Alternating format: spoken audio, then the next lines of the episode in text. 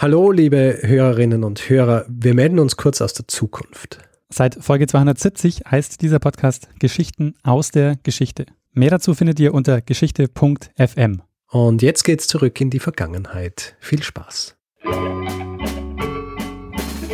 Lernen ein bisschen Geschichte. Lernen ein bisschen Geschichte, dann werden Sie sehen, Herr Reporter, wie das sich damals entwickelt hat. Wie das sich damals entwickelt hat. Hallo und herzlich willkommen bei Zeitsprung, Geschichten aus der Geschichte. Ich bin Daniel. Und ich bin Richard. Und wir sind zwei Historiker und wir erzählen Geschichten aus der Geschichte. Das heißt, wir, wir reden jede Woche über ein Ereignis, über eine Anekdote, über irgendwas, was früher mal passiert ist. Was mit Geschichte zu tun hat. Genau. Wir machen es immer abwechselnd und ich habe letzte Woche etwas über eine Rechenmaschine erzählt. Kurta. Die Corta. Und ja, Richard, jetzt bist du diese Woche dran. Und ich bin gespannt, um was es gehen wird. Gut, Daniel. Ähm,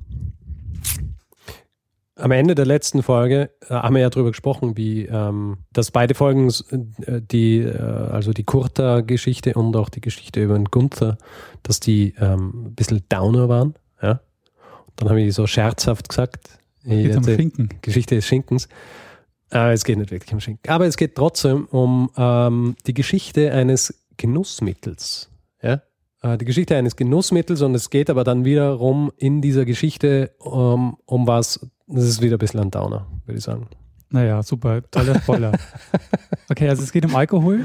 Nein, es geht nicht um Alkohol. Es geht um ein Genussmittel, das du ähm, gerade konsumierst. Ah, es geht um Tee. Es geht um Tee. Mal wieder. Ja.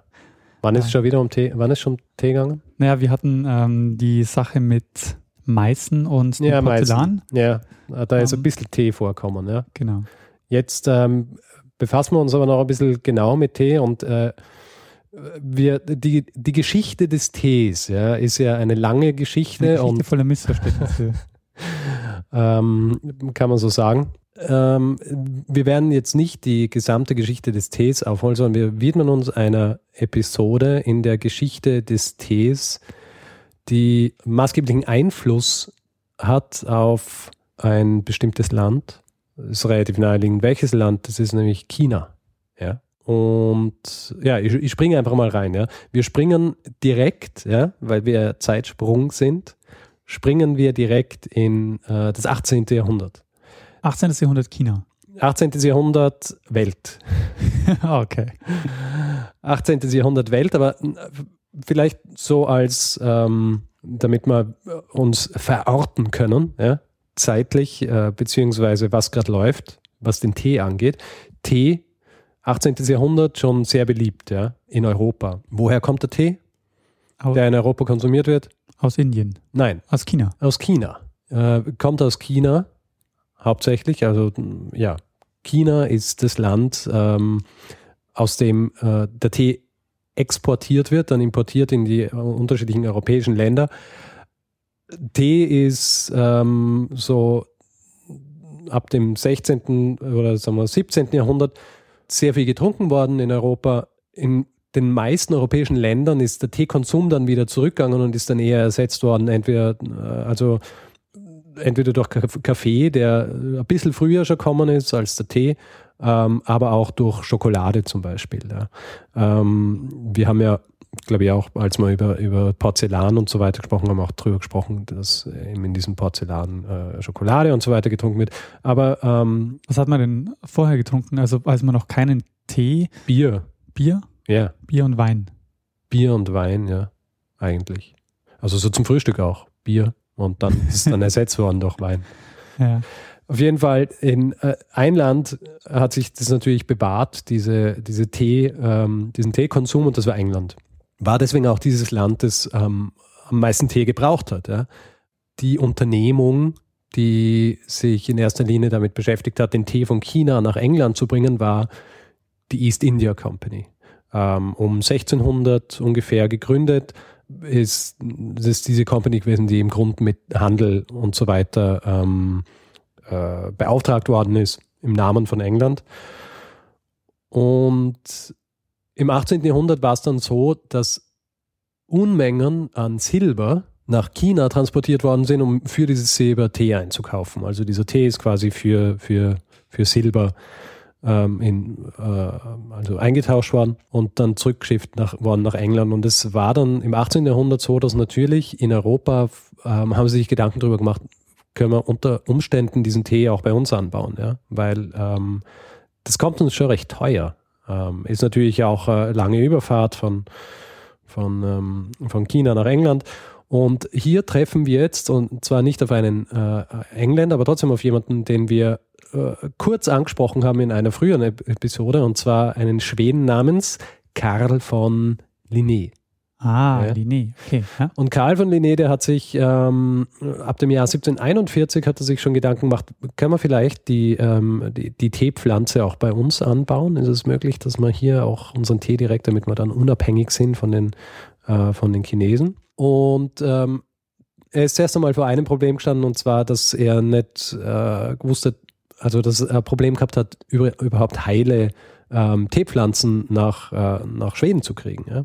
Weil die, äh, die Teepflanze ist sehr ölhaltig, das heißt auf der Reise, auf der langen Schiffsreise ist sie dann meistens so verrottet und äh, er hat sie nicht mehr verwenden können. Ähm, er hat auf unterschiedliche Art und Weisen hat er versucht, an diese Teepflanzen zu kommen. Es ähm, hat ja auch eine Swedish East India Company gegeben, so wie es zum Beispiel auch eine österreichische East India Company ah, hat. Interessant, ja. okay. Ähm, und die ist, die ist ungefähr so, sagen wir, ich glaube 20 Jahre nach der ursprünglichen East India Company, also so um 1620 ist sie äh, gegründet worden. Und er kann dann die, äh, er schafft es dann, diese Swedish East India Company oder sie schaffen es, ihm äh, zwei Teepflanzen mitzubringen, die er dann auch in Uppsala, wo er geforscht hat, dass sie dort im botanischen Garten anbauen kann. Allerdings, als sie dann, als diese Teepflanzen dann blühen, ja, äh, bemerkt er, dass die Chinesen ihm äh, die falsche äh, Teepflanze eingepackt haben, nämlich nicht die normale Teepflanze, sondern äh, eine äh, Form der Kamille. Zurück also er kann Start, Kamilltee machen, aber kein Schwarztee. richtig. Okay. Ähm, Im Jahr 1763 ja, schafft es dann wieder ein Kapitän dieser Swedish East India Company, ähm, ihm Pflanzen mitzubringen, beziehungsweise Pflanzen mitzubringen nach Schweden. 28 Pflanzen, und zwar deshalb, weil er, äh, nachdem der Linné ihm das geraten hat, diese Pflanzen eintopft. Ja. Er bringt diese Pflanzen nach Göteborg, äh, also nach Göteborg und ähm, die Hälfte dieser Pflanzen, die er einmal nach Uppsala schickt, die äh, verenden dann schon wieder auf dem Weg von Göteborg nach Uppsala. Ja? Äh, den zweiten Batch äh, bringt dann, ähm, die Anekdote sagt es halt, äh, bringt dann die Frau dieses Kapitäns äh, persönlich, hält sie äh, im Schoß in der Kutsche ähm, auf dem Weg nach Uppsala und überbringt sie dann dem Karl von Linné und die, ähm, die überleben dann tatsächlich und er kann sie, kann sie anpflanzen. Leider stellt sich heraus, dass das Klima für die Teepflanzen nicht geeignet ist und im Jahr 1881 stirbt dann die letzte dieser Teepflanzen. Und ähm, das Lustige ist, was ich jetzt erzählt habe, ist gar nicht die eigentliche Geschichte, ah, okay. sondern nur eine Art Präambel, ja. äh, dazu um dir, äh, und, um dir und unserer geneigten äh, Hörerinnenschaft ähm, klarzumachen, was das Problem ist. Ja? Dass hier einfach noch keine Möglichkeit besteht, den Tee selber anzubauen in Europa. Das Problem ist halt wirklich, dass ähm, Europa bald kein Silber mehr hat, das es eintauschen kann gegen die, ähm, äh, gegen die Teepflanzen. Weil, und das sind vornehmlich die Engländer, die kriegen ihr Silber über die Spanier. Und die Spanier haben deswegen so viel Silber, weil sie Mexiko, Peru und Bolivien kontrollieren und äh, dort eben ungefähr 90 Prozent der Silbervorkommen sind, die ähm, äh, das, also das Silber, das abgebaut wird und dann in, in, in Silberdollars äh, quasi umfunktioniert wird. Erschwerend kommt, kommen zwei Dinge dazu, nämlich der siebenjährige Krieg, der von 1756 bis 1763 läuft, in dem äh, England gemeinsam mit Preußen und Hannover gegen Österreich, Frankreich, Russland, Schweden und Sachsen kämpfen was zweites, was natürlich dazu kommt, erschwerend ist der amerikanische Unabhängigkeitskrieg. Ja? Und ähm, das hat dafür gesorgt, dass, also der läuft von 1775 bis 83, das sorgt dafür, dass die Engländer dann ihr, ihr Silber kommen und äh, wahnsinnig schwer ist, Tee zu kaufen. Ja? Und jetzt kommt der Zeitpunkt, auf den alle gewartet haben, ja? Und zwar finden die Engländer ein neues Produkt, das sie statt Silber verwenden können, um an ihren Tee zu kommen. Ah, Dass sie in China gegen Silber eintauschen, um mit diesem Silber dann ihren Tee zu kaufen. Opium. Ganz genau. Opium. Was ist Opium?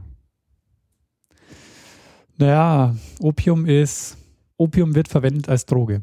Genau. Und aus was wird aus was wird's, äh, gemacht? Aus der unreifen Samenkapsel des äh, Schlafmonds. Ja? Und äh, die Engländer kriegen dieses Opium aus Indien.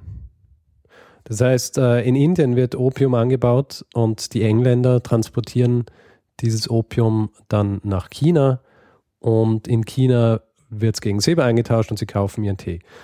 Jetzt ist natürlich so, dass die Chinesen bzw. der chinesische Kaiser sieht, was für ein Problem Opium ist. Ja. Hauptproblem bei Opium ist, dass wenn man es konsumiert und wenn man es viel konsumiert, äh, es unterdrückt, ähm, es unterdrückt den Hunger, das Hungergefühl. Die, das heißt, die Leute hören auf zu essen und äh, magern ab, werden schwach und äh, natürlich kann man es auch überdosieren und so weiter.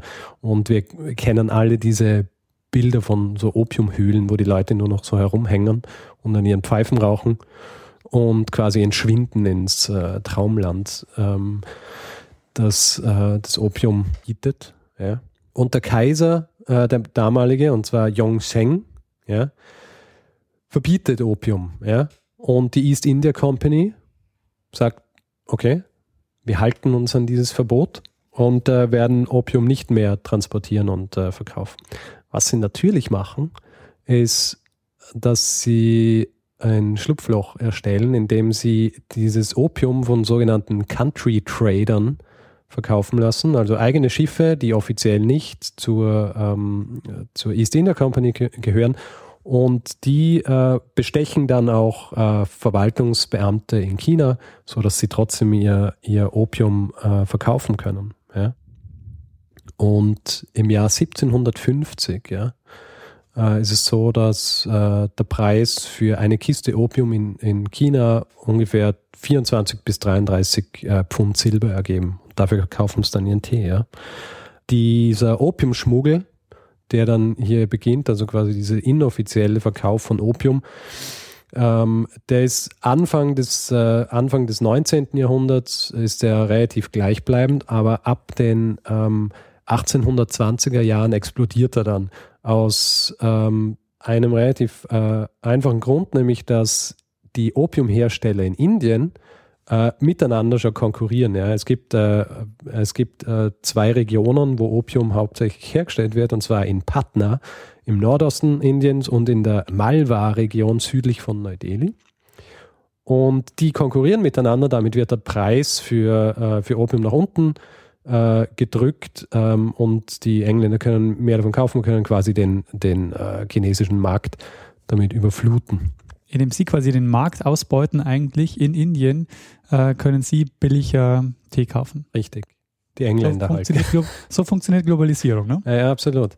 Und äh, die Chinesen haben natürlich, äh, abgesehen davon, dass, dass äh, dieses, äh, dieses Rauschmittel jetzt China überflutet und sie, ähm, und sie äh, relativ schnell wahnsinnig viele äh, Abhängige haben, auch das Problem, dass sie ein riesiges Handelsdefizit aufweisen. Also Anfang des Jahrhunderts war es noch so, dass sie einen Überschuss von ungefähr 26 Millionen Dollar gehabt haben.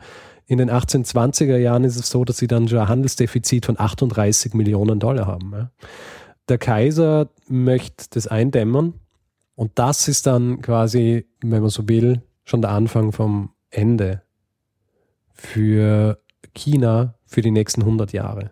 Der Kaiser möchte es eindämmen und er setzt einen gewissen Lin Seshu, ich spreche ihn jetzt einfach mal so aus, er schreibt sich Lin Zexu, ähm, Im Jahr 1838 setzt er ihn ein. Der ist ursprünglich ist, äh, ist äh, Gouverneur-General der Provinzen Hubei und Hunan. Hunan kennen wir auch von ähm, was? Von der Stelle, ähm, von der Folge mit den, ähm, mit den Orakeln, mit den Schildkröten-Orakeln. Ja, ganz genau. Ganz interessant ist nachher nämlich noch wichtig. Ja. Dieser Lin Chisu wird eingesetzt, um dieses Problem zu lösen. Ja. Äh, er reist dann also nach Kanton äh, das quasi der Hauptumschlagsplatz war für, für, für Opium. Und dort ähm, blockiert er quasi den Hafen und verbietet den Verkauf von Opium und stellt ein Ultimatum an äh, die dortigen Händler, und das sind dort diese Country Trader, und sagt, ähm, entweder sie übergeben ihm das Opium, das sie haben, oder sie kriegen keinen Tee und keinen Rhabarber mehr. Rhabarber. Du fragst dich jetzt, hm, Rhabarber? Rhabarber? Warum Rhabarber? Naja, es war damals so, dass ähm, der Glauben weit verbreitet war, dass Ausländer und da eben vor allem die Engländer Rhabarber benötigen, äh, und zwar gegen Verstopfung. Es hat sich dann später herausgestellt, dass es nicht stimmt, ja. Ähm, aber das war der Glaube, ja. Deswegen war es war ein Verhandlungsmittel äh, äh, auch, ja, zu sagen, hey, ihr kriegt weder Tee noch Rhabarber. Also kriegt euer Lieblingsgetränk nicht und ihr habt Verstopfung. Ja. das ist sch schwerwiegend. Ähm, und das ist so schwerwiegend, dass dann der britische Handelsbeauftragte Captain Charles Elliot, der in Macau war zu dieser Zeit, ähm, seine Kriegsschiffe nach Hongkong verschifft und dann von Hongkong nach äh, Canton reist, um dort ähm, dann diese Country Trader, die das Opium gehabt haben, er sagt dann zu ihnen, gut, übergebt äh, dem Lin äh, Seishu das Opium ähm, ihr werdet dafür äh, entschädigt vom, äh, von, vom, von Großbritannien, also vom, vom Staat. Die haben kein Problem damit, weil durch diese Blockade äh, von Ling Sisu haben sie schon ungefähr fünf Monate lang ihr Opium nicht absetzen können. Äh, das heißt, sie übergeben ihm äh, dieses Opium und Lin äh, nimmt dieses Opium, vermischt es mit Kalk und lässt es ins Meer raustreiben. Ja? zerstört also dieses Opium. Aber die Sache ist die, es ist äh, noch nicht vorbei, weil abgesehen davon, dass das natürlich ein äh, großes Problem ist für die Engländer, ist es auch so, dass sie äh, diesen Handel nicht aufgeben wollen, ja, mit Opium.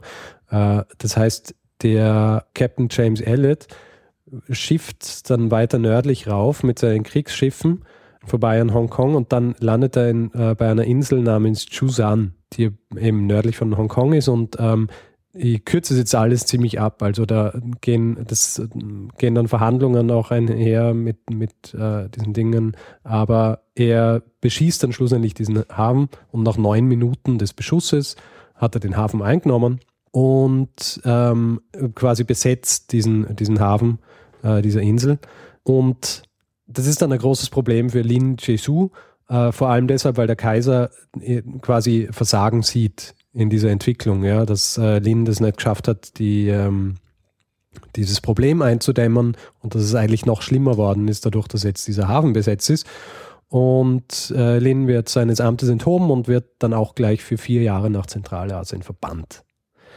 Äh, es wird ein neuer kaiserlicher Kommissar eingesetzt, und zwar ein gewisser Qi Shen. Und der verhandelt dann mit dem Captain James Elliot und sagt, okay, gib uns bitte wieder Chusan wir übergeben dir dafür Hongkong. Und der sagt, okay, gut, wir nehmen Hongkong und er übergibt Chusan. Da ist das Problem wieder, dass beide relativ eigenmächtig gehandelt haben. Der Kaiser ist nicht zufrieden mit der Tatsache, dass jetzt dieser Hafen in Indien übergeben worden ist und ähm, England ist nicht zufrieden, dass jetzt äh, dieser Chusan-Hafen übergeben worden ist. Das heißt, äh, Kishen, der neue Kommissar, wird in Ketten abgeführt und Captain, ähm, Captain Elliot wird auch seines Amtes enthoben. Ja.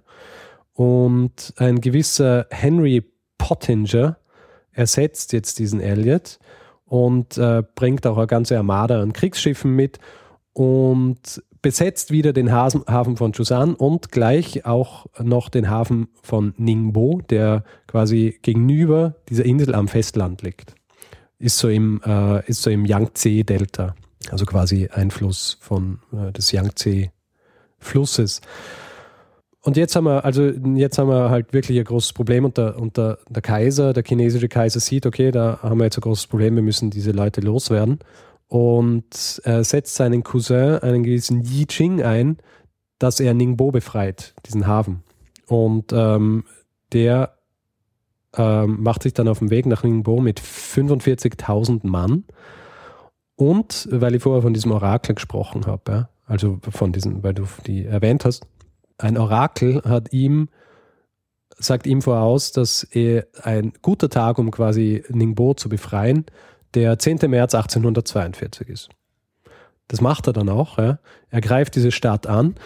Äh, allerdings ist es so, dass ungefähr 60 Prozent dieser Kräfte werden zurückgehalten, um ihn und, sein, und, ähm, und seinen Stab zu bewachen. Und eigentlich besteht die erste Reihe der Angreifer hauptsächlich aus ungefähr 700 äh, Kämpfern aus Sichuan, die nur mit Schwertern bewaffnet ähm, angreifen. Und es ist halt ein riesiges Massaker. Ja. Die werden von den, äh, von den Engländern äh, massakriert. Äh, den haben, nehmen sie natürlich nicht zurück, sind absolut chancenlos und die Engländer kämpfen dann einfach weiter und kämpfen quasi entlang des Yangtze immer weiter bis äh, quasi in Richtung äh, schon äh, des Kaisers und schlussendlich ähm, im August 1842 sind sie dann in Nanking und dort, ähm, dort gibt dann der Kaiser auf und äh, beendet damit den äh, Opiumkrieg. Das ist nur der erste Opiumkrieg, den zweiten schauen wir uns nicht an, aber das ist quasi der erste, der ausschlaggebend ist für die weitere Entwicklung. Und ähm, die Engländer kriegen quasi als Zugeständnis, äh, bekommen sie Hongkong Deswegen ist Hongkong in den Händen der Engländer. Äh, sie kriegen 21 Millionen Dollar als äh, quasi Wiedergutmachung und es wird die Öffnung von fünf Häfen gewährt. Das ist, äh, war vorher von England auch schon Auflage, beziehungsweise was sie vom Kaiser wollten, wollte er nie machen, hat er dann machen müssen. Und zwar Kanton, Amoy, Fuzhou, Ningbo und Shanghai. Also diese fünf Häfen werden quasi für, die, ähm, für den Handel geöffnet. Also für den Handel mit Opium nicht offiziell, aber natürlich ab diesem Zeitpunkt überflutet Opium äh, China noch viel mehr. Und das ist eigentlich so der Anfang ähm, die, einer Entwicklung für China, die sich fast 100 Jahre zieht und das Land mehr oder weniger in den Ruin getrieben hat. Ja. Also die wirtschaftliche Lage wird äh, wahnsinnig schlecht. Das, äh, sie öffnen sich quasi für Invasionen. Es gibt Bürgerkrieg und Revolutionen natürlich.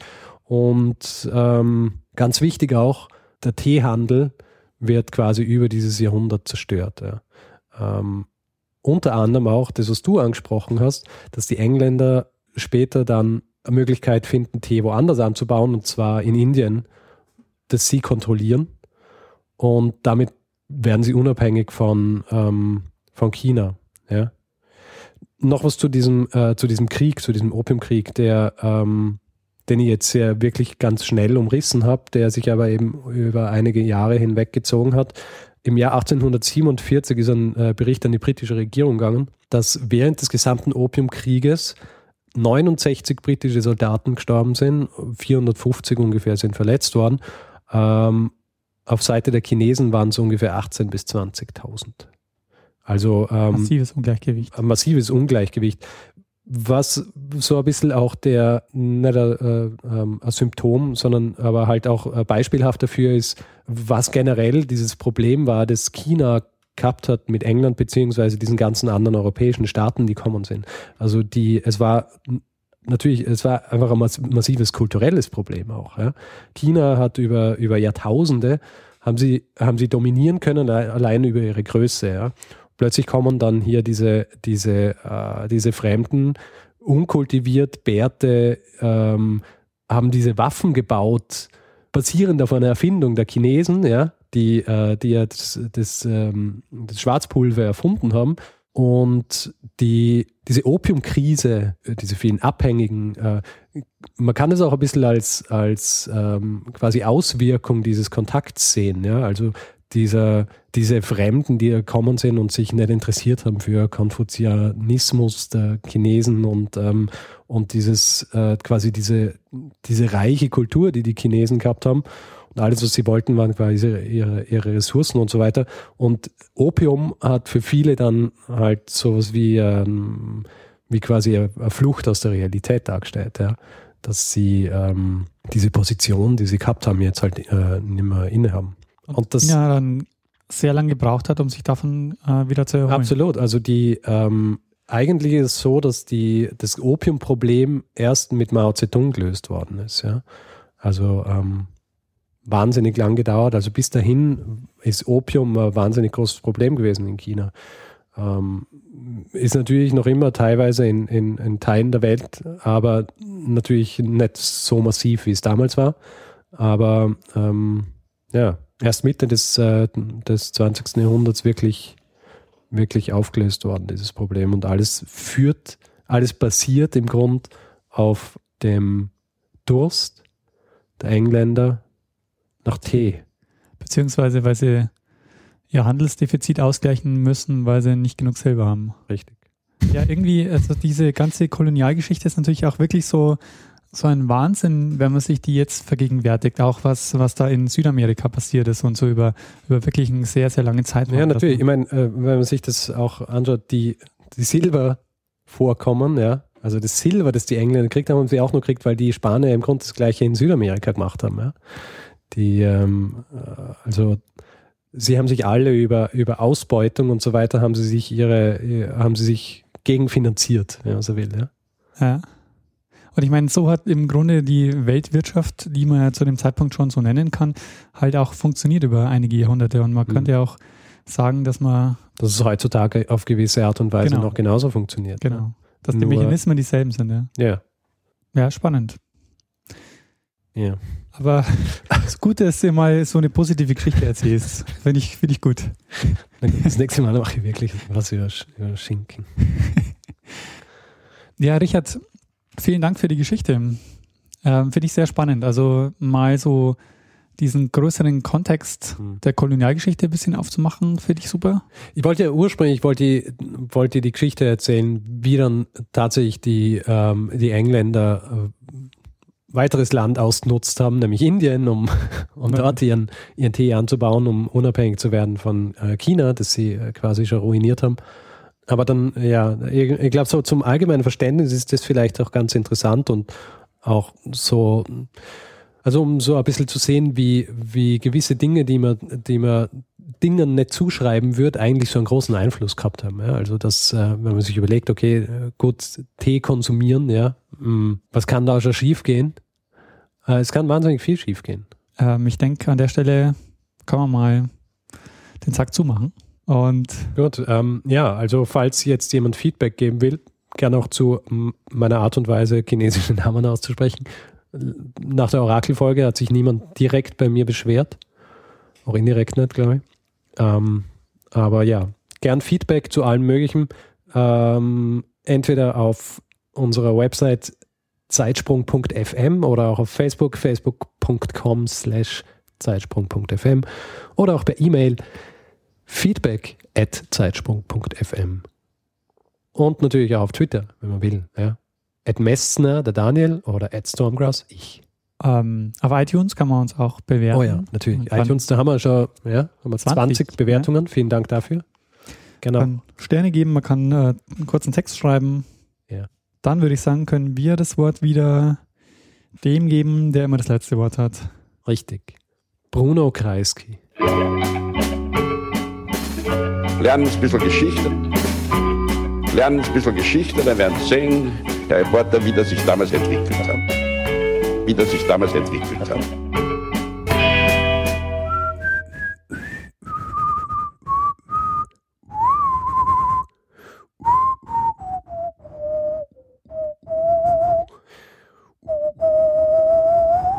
Okay. Sagen wir's? Ja.